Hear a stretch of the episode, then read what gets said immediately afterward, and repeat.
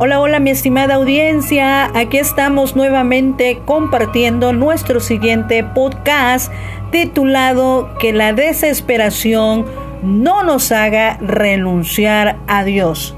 Estudio basado en el libro de Job capítulo 3 donde encontramos que Job maldice el día en que nació, pero jamás renuncia a su Dios. Y bueno, pues comenzamos recordando que en los capítulos anteriores Job pierde sus bienes, sus hijos, su salud y aunado a ello solo le queda una esposa que no le comprende en esos momentos tan difíciles.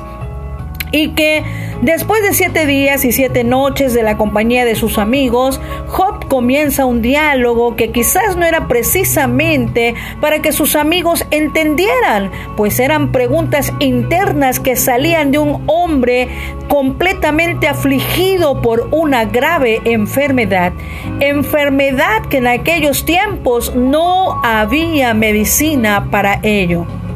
Así que aquí comienza, la lectura de Job capítulo 3 diciendo lo siguiente. Después de esto abrió Job su boca y maldijo su día, es decir, el día en que nació, la fecha en que nació. Versículo 2 dice, y exclamó Job y dijo, perezca el día en que yo nací y la noche en que se dijo varón es concebido, sea aquel día sombrío y no cuide de él Dios desde arriba, ni claridad sobre él resplandezca. A fe en lo tinieblas y sombra de muerte, repose sobre él nublado, que lo haga horrible como día caliginoso. Ocupe aquella noche la oscuridad no sea contada entre los días del año, ni venga en el número de los meses. Oh, que fuera aquella noche solitaria, que no viniera canción alguna en ella. Maldíganla los que maldicen el día, los que se aprestan para despertar al, al leviatán. Oscurezcanse las estrellas de su alba, alba, espere la luz y no venga, ni vea los párpados de la mañana por cuanto no cerró las puertas del vientre donde yo estaba, ni escondió de mis ojos la misericordia. Y aquí comienza el monólogo de Job, donde él dice, ¿por qué no morí? Versículo 11, ¿por qué no morí yo en la matriz o expiré al salir del vientre? Otra de sus preguntas, ¿para qué vivo? ¿Por qué vivo? Dice el versículo 12, ¿por qué me recibieron las rodillas y a qué los pechos para que mamase? pues ahora estaría yo muerto y reposaría, dormiría y entonces tendría descanso con los reyes y con los consejeros de la tierra que reedifican para sí ruinas, o con los príncipes que poseían el oro, que llenaban de plata sus casas.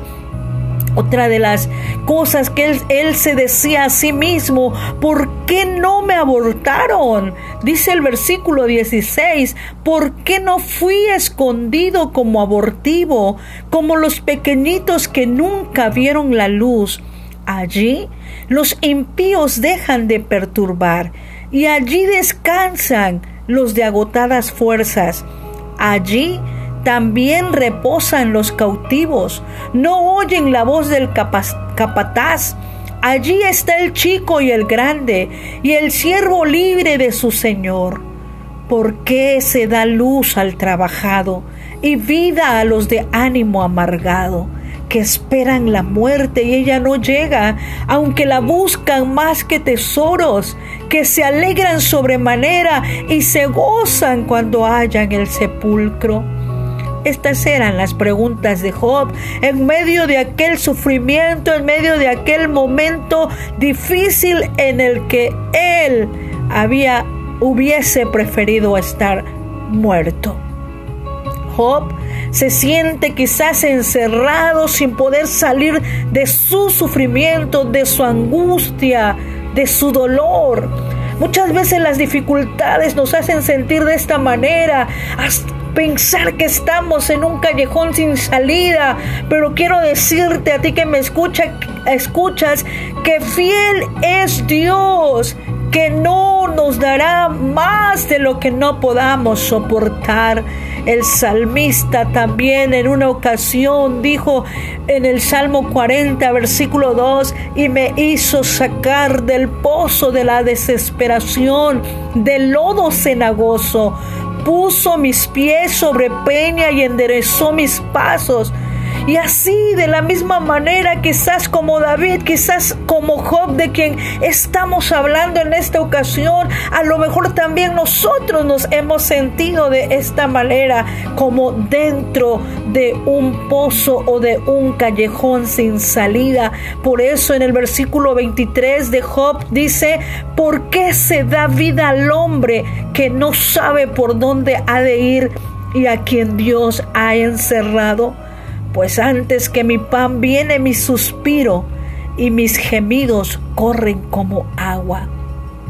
Job, quizá aún cuando todo estaba bien, él tenía cierto temor de que algo malo le sucediera, adelantándose quizás al futuro, como muchos de nosotros también ante la ansiedad de no saber qué nos depara el mañana.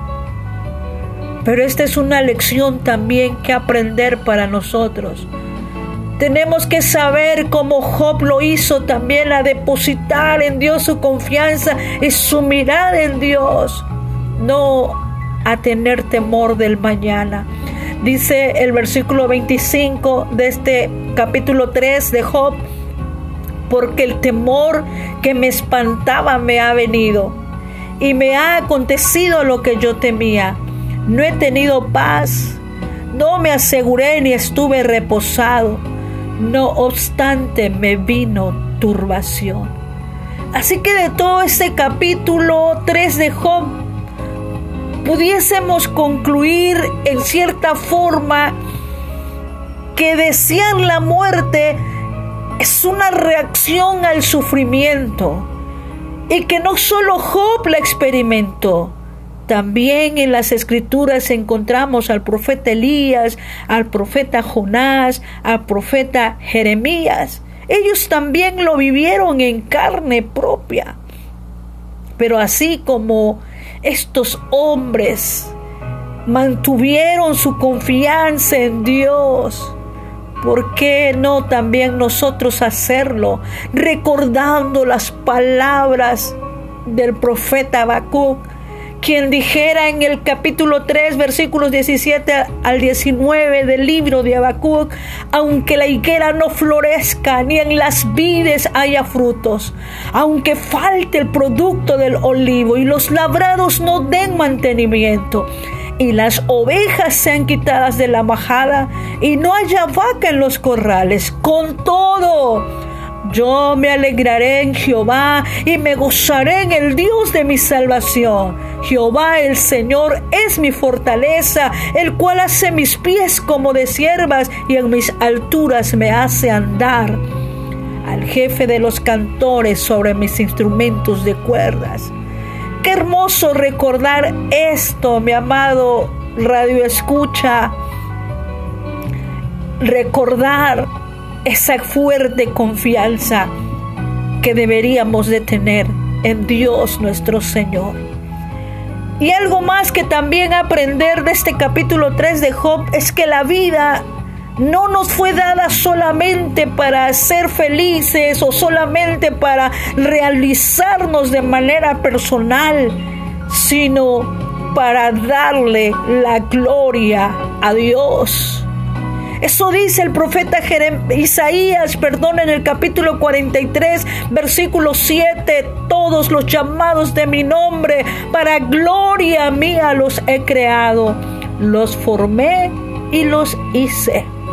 ¿Y cómo no recordar también las palabras del apóstol Pablo en Romanos 8, 35 al 39, que aunque todo nos fuere quitado, hay algo de lo cual nunca, jamás podremos ser separados, y esto es del amor de Dios. El apóstol Pablo dice, ¿quién nos separará del amor de Cristo? Tribulación o angustia o persecución o hambre o desnudez o peligro o espada. Como está escrito, Por causa de ti somos muertos todo el tiempo, somos contados como ovejas de matadero. Antes, en todas estas cosas somos más que vencedores por medio de aquel que nos amó por lo cual estoy seguro de que ni la vida, ni la muerte, ni ángeles, ni principados, ni potestades, ni lo presente, ni lo porvenir, ni lo alto, ni lo profundo, ni ninguna otra cosa creada nos podrá separar del amor de Dios que es en Cristo Jesús, Señor nuestro. Así que hasta aquí vemos a un Job que está sufriendo arduamente pero no renuncia a su Dios. Y él en el Nuevo Testamento ha quedado como ejemplo, Job como ejemplo de paciencia en la aflicción. Dice Santiago 5:11, habéis oído de la paciencia de Job y habéis visto el resultado del proceder del Señor, que el Señor es muy compasivo y misericordioso. Después de esos siete días, Job, esos siete días con sus amigos, quizás podemos analizar a través de sus palabras a un hombre que se sentía solo, tal vez se sentía abandonado por Dios. En esta ocasión ni sus amigos pudieron ayudarle, ni la poca ayuda quizás que recibió de, sus de su esposa. Así es que por eso vemos la actitud de este hombre renunciando, maldiciendo el día que él nació, pero no renuncia a su Dios. Tiene paciencia hasta el final. Entonces Job nos muestra que ni el sufrimiento físico es causa alguna para renunciar a Dios. Si Job pudo mantenerse firme en su confianza en Dios, también nosotros podemos hacerlos, hacerlo.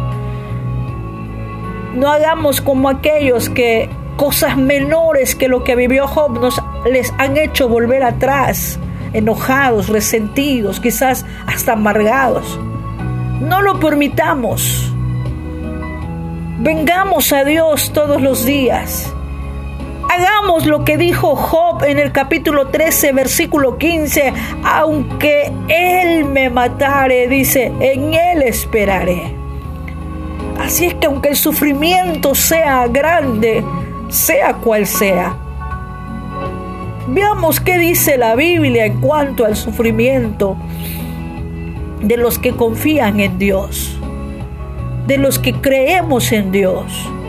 Dice el apóstol Pablo en 2 Corintios 4, 8 al 10, nos dice que estamos atribulados en todo, mas no angustiados, en, en apuros, mas no desesperados, perseguidos, mas no desamparados, derribados, pero no destruidos, llevando en el cuerpo siempre por todas partes la muerte de Jesús, para que también la vida de Jesús se manifieste en nuestros cuerpos.